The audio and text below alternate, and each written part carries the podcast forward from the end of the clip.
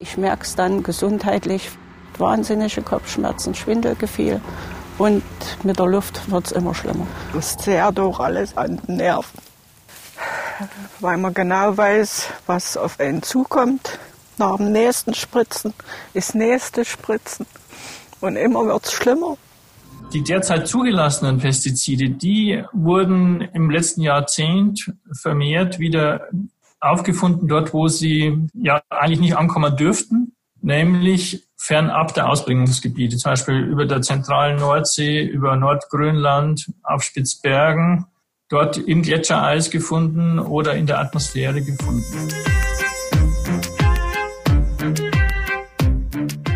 Sie hören den Podcast MDR Investigativ hinter der Recherche. Ich bin Esther Stephan und arbeite für die politischen Magazine des Mitteldeutschen Rundfunks. Wenn in der Landwirtschaft Pestizide auf Felder gesprüht werden, dann müssen nur wenige Meter Abstand zu den Nachbarn eingehalten werden. Dabei streuen die giftigen Stoffe offenbar viel weiter. Die Journalistin Heidi Mühlenberg beschäftigt sich schon lange mit der sogenannten Abdrift. Mit ihr spreche ich heute darüber, was Pestizide mit der Umwelt, den Bauern und den AnwohnerInnen machen.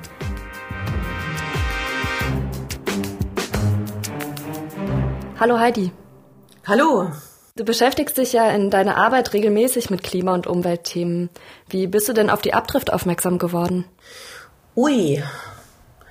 Naja, das hat eine Vorgeschichte. Tatsächlich ist vor drei Jahren zum ersten Mal eine Studie erschienen, über das drastische Insektensterben in Deutschland.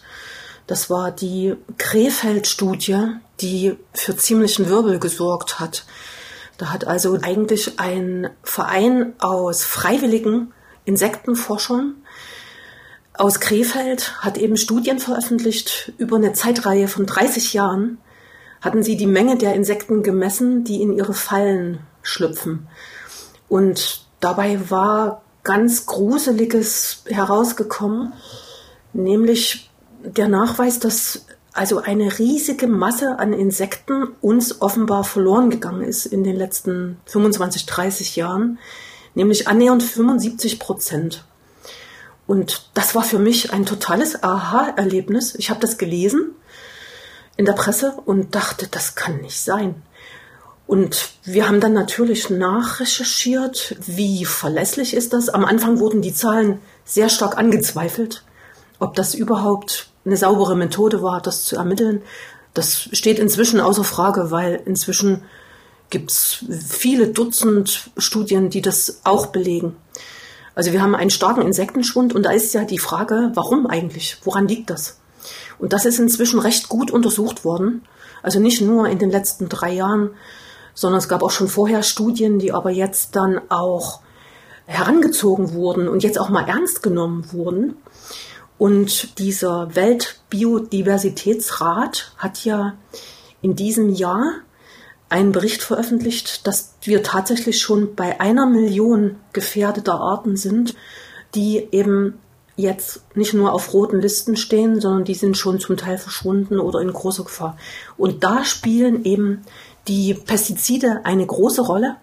Vor allem beim Insektensterben schreibt der Weltbiodiversitätsrat, hätten die die Schlüsselrolle.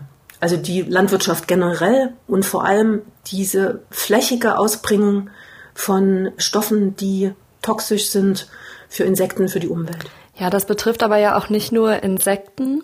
Dein erster Fernsehbeitrag zum Thema ist im vergangenen Dezember bei Exakt gelaufen. Da geht es um eine Pferdezüchterin, die nach dem Spritzen eines Ackers über Atembeschwerden geklagt hat. Weißt du, wie es der aktuell geht? Ja, schlecht. Mhm. Also die Pferdezüchterin hat inzwischen eigentlich ihre Pferdezucht beenden müssen und die großen Tiere verkauft, weil sie das auch körperlich nicht mehr schafft. Also sie hat eine Krebsdiagnose bekommen inzwischen äh, Lymphdrüsenkrebs und es ist natürlich immer schwierig, diese Erkrankung direkt zurückzuführen auf diese Stoffe, die in der Luft fliegen, aber wir konnten uns vor Ort überzeugen, dass der Bauer wirklich nur wenige Meter Abstand lässt. Also wir haben tatsächlich auch drehen können, wie der Traktor mit der Spritze, mit dem Pflanzenschutzmittel. Also so wirklich fünf Meter vor dem Zaun des Grundstücks entlang fährt. Ja, also gar nicht diese vorgegebenen 50 Meter eingehalten hat. Nö, doch. Okay. Also er hat dann schon für das jeweilige Mittel hält er sich mhm. da schon an die Regelungen. Aber das finde ich genau das Grausame, dass die Bauern eigentlich, sogar wenn sie alles richtig machen, also so wie es draufsteht auf den Beipackzetteln, so heißt es ja, die Bauern kaufen ja das auch in größeren Mengen, mischen das dann selber zusammen mit Wasser und beachten meistens diese Beipackzettel. Also das kann man ihnen jetzt gar nicht vorwerfen. Das ist kein krimineller Akt. Aber das ist eben das Schlimme, dass es eben so zugelassen ist, dass man abgestaffelt für die einzelnen Pestizide je nach Gefährlichkeit so zwischen fünf Meter und maximal 50 Meter Abstand bloß halten braucht. Und das ist zu wenig. Was genau sind das denn eigentlich für Stoffe? Also wir reden jetzt die ganze Zeit darüber, es sind so Pestizide und diese Pferdezüchterin ähm, hat Krebs. Ob das jetzt darauf zurückzuführen ist oder nicht, ist jetzt irgendwie schwierig zu sagen. Aber was genau sind das für Mittel? Also es sind sehr verschiedene Mittel. Sie hat also das erreicht durch beharrliche Nachfragen und auch mit einer Anzeige bei der Polizei, dass der Landwirt ihr tatsächlich mitgeteilt hat, wann er sprüht und was er sprüht. Diese Liste haben wir bekommen. Aber wenn ich die jetzt vorlese, äh, das sagt niemandem was. Also es sind viele Herbizide. Aber was machen die denn? Kannst du sagen, was die für eine Wirkung haben? Also zum einen auf das Feld, wo er es versprüht und dann halt auch auf die Nachbarn? Äh, ja, also das ist auch verschieden, aber die größte Gruppe sind eigentlich Herbizide. Das sind also Mittel, die werden gesprüht gegen unerwünschte Beikräuter, also gegen Unkraut. Und die haben eben auch eine ganze Reihe von Nebenwirkungen. Also das geht los von Augenätzungen, Ätzungen der Haut, Probleme, wenn man den Sprühnebel einatmet, Schäden an der Lunge, am Atemsystem wären möglich. Und der Landwirt, der es selber ausbringt, bekommt also ausführliche Empfehlungen, wie er sich selber schützen muss. Mit einer Brille beim Einrühren der Stoffe oder auch mit Maske. Ganz oft sitzen die Bauern jetzt sogar in hermetisch abgeschirmten Traktoren, Häuschen, sodass von dem Sprühnebel er selbst nichts abbekommt aber wenn Anwohner dabei sind oder Spaziergänger, dann sind die schon auch in Gefahr oder können in Gefahr sein. Mhm. Ähm, jetzt wohne ich hier zum Beispiel mitten in Leipzig und ich könnte ja jetzt auch mal ganz radikal sagen, dass ich als Stadtkind, dass mich das überhaupt nicht betrifft. Also wie weit fliegt das denn eigentlich? Also gerade in Leipzig wurden auch Abdriftstoffe entdeckt. Wir kommen ja sicher noch auf die Studie zu sprechen, die diese ganze Sache jetzt auch so ein bisschen ans Licht gebracht hat. Ich kann nur so viel sagen. Am Stadtrand von Leipzig steht ein Niedrigenergiehaus mit einer sehr bewussten, umweltbewussten Familie drin. Er arbeitet in einem großen Ökogut als Geschäftsführer und die drei ernähren sich ökologisch, die wollen also keine. Die haben sich also entschieden, Lebensmittel zu kaufen, die teuer sind, ohne Pestizide. Mhm. Und sie haben die Luftfiltermatte ihres Hauses zum Beproben gegeben. Die wurde also ausgeklopft und ein Labor hat untersucht, was man in sechs Monaten an Staubpartikeln angehaftet für Pestizidwirkstoffe in dieser Matte gefunden hat. Und das ist eigentlich gruselig, weil es war also Glyphosat drin, es war Diuron zum Beispiel, das ist ein krebserregender Stoff und noch, ich glaube, sechs andere. Und das ist eigentlich erstaunlich, weil dort ist zwar ein bisschen Landwirtschaft, aber es ist auch nahe der Stadt. Und wir reden ja nicht nur über Leipzig, also man hat diese Stoffe auch mitten in Berlin gefunden, zum Beispiel, wo überhaupt keine Landwirtschaft ist. Und zum Beispiel auch mitten im Nationalpark Bayerischer Wald, der, glaube ich, der größte Nationalpark überhaupt in Deutschland ist.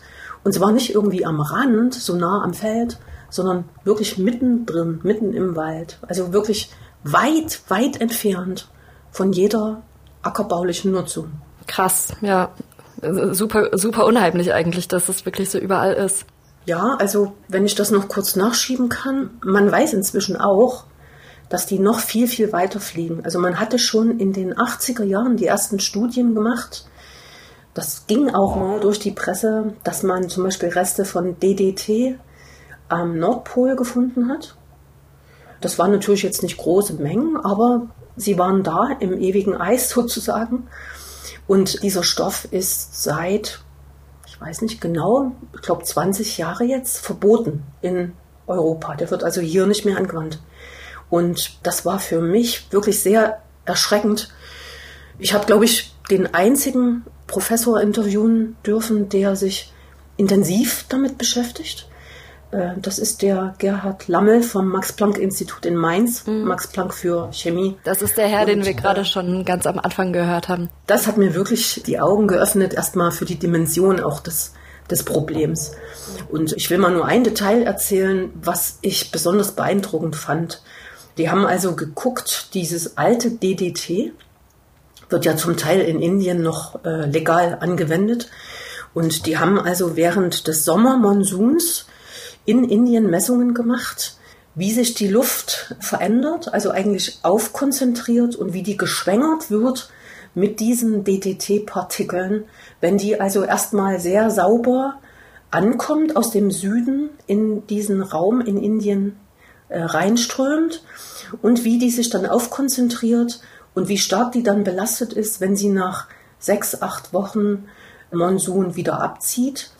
Und er sagt, das ist also ein Kreislauf. Diese Stoffe, die sinken wieder zu Boden und der nächste Monsun wirbelt die wieder auf, sodass die schon seit, man weiß nicht wie lange, also auf jeden Fall viele Jahre, möglicherweise Jahrzehnte, immer in unserer Atmosphäre sind, zu Boden sinken, wenn sie als Staub vertriften, vom Wind wieder aufgewirbelt werden, dann können wir die auch wieder einatmen. Und er nennt das den sogenannten Grashüpfer-Effekt. Also die sinken immer wieder zu Boden, werden immer wieder aufgewirbelt, sinken wieder zu Boden und so weiter. Und auf diese Weise können die tausende Kilometer durch die Atmosphäre fliegen. Und es werden eben im Moment, das hat er uns bestätigt, diese aktuell zugelassenen Wirkstoffe in Grönland gefunden und also ganz nah am Nordpolarkreis. Also da, wo sie eigentlich überhaupt nicht hingehören, weil nach den Zulassungen sind ja diese Stoffe genehmigt, weil sie unter anderem deswegen, weil ein Ferntransport ausgeschlossen wird. So steht das in den Unterlagen, also in den Gutachten zur Zulassung von einigen diesen Stoffen steht drin, der Ferntransport ist ausgeschlossen oder ist sehr unwahrscheinlich, zum Beispiel bei Glyphosat. Also man hat jetzt zu dem Thema Glyphosat nochmal einen ganz anderen Zugang. Ja. Also irgendwie ergibt es in meinem Kopf aber auch total Sinn, dass wenn überhaupt es möglich ist, dass sich die Gase aus diesen Pestiziden lösen, dass die dann halt überall hingetragen werden, dass es natürlich auch einfach immer mehr wird, je mehr gesprüht wird. Ihr habt für die Recherche ja auch mit dem Bündnis für enkeltaugliche Landwirtschaft gesprochen. Wer sind die denn? Wer ist da Mitglied? Äh, das ist spannend. Das ist ein Zusammenschluss der Bioanbauverbände. Es ist ja so, dass bei uns die Bioanbauflächen werden in Deutschland ja mehr. Wir sind jetzt, glaube ich, bei einem Anteil von 9 Prozent. Der ist also in den letzten Jahren auch stark angestiegen. Ist ja auch politisch gewollt. Ich glaube, unsere Landwirtschaftsministerin, Frau Glöckner, hat 20 Prozent als Ziel genannt. Also man möchte zu 20 Prozent Anbaufläche mit Bioprodukten hin. Mhm. Und wir haben eben in den letzten Jahren erlebt in Deutschland, dass auch die Bioanbauverbände größer geworden sind stärker, umsatzstärker. Und sie haben auch die Mittel, um jetzt solche Studien überhaupt zu finanzieren, die natürlich nicht im Fokus stehen, jetzt zum Beispiel der Bayer AG oder der Hersteller, die nicht unbedingt daran interessiert sind, jetzt diesen Ferntransport im Detail zu untersuchen. Ist ja auch vielleicht nicht so ganz ihr Auftrag. Das müssten eigentlich eher staatliche Stellen machen. Aber weil die staatlichen Stellen es eben nicht tun, haben sich die Bioanbauverbände, die großen, zu einem Bündnis für eine enkeltaugliche Landwirtschaft zusammengeschlossen. Und das gibt es jetzt, glaube ich, drei Jahre.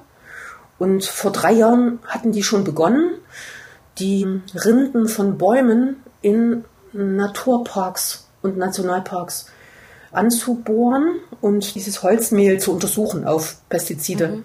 Und haben eigentlich überall Rückstände von Pestiziden gefunden, die die Bäume dann aus der Luft quasi einbauen in ihre Rinde. Das war also schon ein erster Fingerzeig dafür, dass diese Wirkstoffe tatsächlich sich ganz weit verbreiten.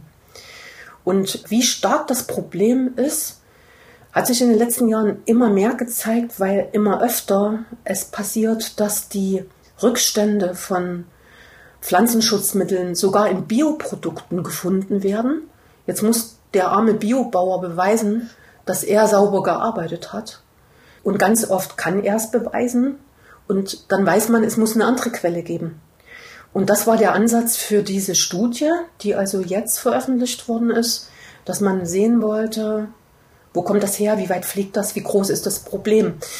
Also man weiß, dass die Schäden für die Biobranche schon wirklich erheblich sind. Wir haben also Interviews geführt, es wird geschätzt, es geht in die Millionen. Bis jetzt äh, gibt es aber keine systematische Erfassung solcher Schäden. Also wenn ich ein Beispiel sagen kann, ich hatte telefoniert mit einem Bio-Winzer an der Unstrut. Ich sage jetzt mal nicht, wo genau. Der war wirklich ziemlich niedergeschlagen über die Ergebnisse. Also er hatte das allermeiste Glyphosat in dem Passivsammler, den er bei sich quasi aufgestellt hatte, auf seinem kleinen Weinberg. Und das ist genau das Problem. Manchmal bewirtschaften die Biobauern eine Fläche, die inmitten ihrer konventionellen Kollegen liegt. Und dann können die nicht garantieren, dass ihre Produkte komplett sauber sind, müssen es aber eigentlich, weil sie müssen dafür ja dann gerade stehen, dass eigentlich rückstandsfrei die Ware ist oder wenn, dann nur so ganz gering, dass sie unterhalb der Schwelle liegt, die festgelegt ist. Und das klappt eben oft nicht. Also wir haben selber gedreht im Wendland bei einem Kartoffelbauern, der sagt, er produziert 30 Tonnen, er bekommt die aus den Händen gerissen, alle wollen Biokartoffeln aus Deutschland, die rückstandsfrei sind. Und er sagt, was soll ich aber machen, wenn in 300 Meter Entfernung ich die Spritze von meinem Nachbarn sehe und ich sehe, das zieht zu mir rüber. Was soll ich machen? Ja, der Beitrag, in dem ihr über die Studie gesprochen habt, der ist jetzt Ende September bei FAK gelaufen. Danach gab es ja direkt aber auch schon eine Reaktion. Kannst du mal erzählen, was da noch passiert ist? Also erstmal, der Beitrag ist auf großes Interesse gestoßen. Die Tagesschau.de hat berichtet und der Bayerische Rundfunk hat diese Studie auch zum Gegenstand gehabt. Also es war ja wirklich die erste richtig große Studie in diese Richtung, die das Problem deutlich benennt und auch mit Fakten, also mit sehr vielen Fakten. Die haben ja über 150 Pestizidwirkstoffe insgesamt gefunden und nachgewiesen. Also die Studie ist blitzsauber. Sie haben sich alle Mühe gegeben, äh, nach allen Regeln der Kunst das zu machen. Und die Probennehmer sind alle zertifiziert. Die Auswertung in den Labors war nach zertifizierter Methode weil natürlich klar war, dass es auch Interessen gibt, die jetzt diese Studie anzweifeln und ihre Ergebnisse. Und genau das ist eben auch passiert. Wir haben also einen Brief bekommen von der Bayer AG, der gerichtet war an das Umweltinstitut München, die also Mitinitiator und Mitautoren der Studie sind. Also wir reden über die Studie Pestizide in der Luft, die vom Ingenieurbüro Team durchgeführt worden ist im Auftrag der enkeltauglichen Landwirtschaft und zusammen mit dem Umweltinstitut München. Und dieser offene Brief ist also an das Umweltinstitut München gegangen von der Bayer AG. Also sinngemäß steht da drin, dass die Gesundheitsgefahr herbeigeredet wird, weil die Konzentration ja so derartig niedrig ist, dass sie unter dem sogenannten ADI-Wert liegt. Das ist also ein Wert, der festgelegt wird von den Behörden, EU-weit. Also welche Menge kann ich als Verbraucher jeden Tag aufnehmen mit dem Essen? Und zwar mein ganzes Leben lang, ohne Schäden dabei zu erleiden, also gesundheitliche Schäden. Und so argumentiert die Bayer AG, diese Werte lägen also weit drunter. Genau, die sagen ja, dass dieser Grenzwert zu gesundheitlichen Schäden bis zu 10.000-fach höher ist als das, was eben Team da herausgefunden hat in dieser gesamten Sammeldauer. Und da habe ich mich schon so ein bisschen gefragt, was ist da eigentlich dran? Also es ergibt natürlich Sinn, klar. Dass, wenn einfach nicht so viel gesprüht wird, klar, man isst ja die Pestizide auch nicht einfach aus der Dose. Naja, also die Studie hat ja untersucht Pestizide in der Luft. Mhm. Und das ist das, was wir einatmen. Ein Mensch atmet 600 Liter Luft pro Stunde ein. Samt aller Stoffe, die dort drin sind. Also wenn Verunreinigungen in der Luft sind, landen die in unsere Lunge erstmal. Genau, aber Bayer sagt ja, dass es nicht, nicht so viel, dass es jetzt gefährlich ist. Ja, aber Bayer hat hier Äpfel mit Birnen verglichen, denn der ADI-Wert gilt für die orale Aufnahme. Also das ist die Aufnahme, die man übers Essen in seinen Körper aufnimmt. Und wir wissen ja, dass der Magen-Darm-Trakt mit der Magensäure und den Prozeduren, die im Darm stattfinden, solche Stoffe aufspaltet und metabolisiert, also in kleine Stoffe zerlegt und dann auch abführt. Mit der Aufnahme durch die Lunge ist das was ganz anderes. Es ist eine komplett andere Art und Weise, diesen Stoff aufzunehmen. Und bei den Untersuchungen zur Zulassung der Wirkstoffe wird diese inhalative Wirkung überhaupt nicht untersucht. Also in ganz geringen Ausnahmen für wenige Stoffe ist das überhaupt untersucht worden. Wir haben aber 400 Pestizidwirkstoffe, die momentan EU-weit zugelassen sind. Und von den allermeisten hat man nur untersucht, wie die orale Aufnahme ist, also an Ratten und Mäusen. Die wurden also gefüttert mit einer bestimmten Menge. Dann hat man geguckt, bei welcher Menge sterben wie viele. Also diese Studien sind auch zum Teil sehr fragwürdig. Ich habe also Sachen gelesen, dass bei diesen Studien zum Beispiel am Ende nur noch 20 Prozent der Mäuse übrig waren, so dass man gar nicht weiß, wie viele von den Mäusen haben jetzt eigentlich Krebs bekommen, weil die gar nicht lange genug gelebt haben, um diese Frage zu beantworten. Ja, gruselig. Und das ist sozusagen die Kritik, die man in Richtung Bayer AG schicken muss. Man kann nicht die Grenzwerte für die orale Aufnahme, also für das Essen, vergleichen mit einer Konzentration in der Luft, wenn wir sozusagen Reststoffe von Pestiziden einatmen, sind wir in dem Augenblick Versuchskaninchen, weil es darüber kaum, also eigentlich gar keine Untersuchungen gibt. Ist ja auch kein Wunder, weil man hat ja bis jetzt gedacht, Glyphosat zum Beispiel bleibt auf dem Acker das, das bewegt sich gar nicht weg. Also hat niemand auch Studien gemacht. Und diese Studie, die wir jetzt vorgestellt haben, hat zum ersten Mal bewiesen, dass das ein Fehler ist. Also Glyphosat gast nicht aus. Deswegen hat man gedacht, das wird nicht ferntransportiert, weil es ist ja kein Gas. Also es ist nicht leicht flüchtig. Aber was man nicht im Auge hatte, war, dass es so eine klebrige Wirkung hat. Also es verbindet sich mit den ganz winzigen Bodenkrumen. In dem Augenblick, wenn der Bauer das ausbringt auf sein Feld, verbindet sich dieses Glyphosat auch mit ganz, ganz winzigen Bodenkrumen. Die sind so klein, dass man die eigentlich nur so ein bisschen als Dreck auf dem Finger sehen würde. Wenn das Feld aber abtrocknet und der Wind kommt, dann werden die genauso wie Gas nach oben gewirbelt und dann verhalten die sich ganz genauso wie jeder andere Luftschadstoff. Also auch wie Ozon oder wie Kohlendioxid.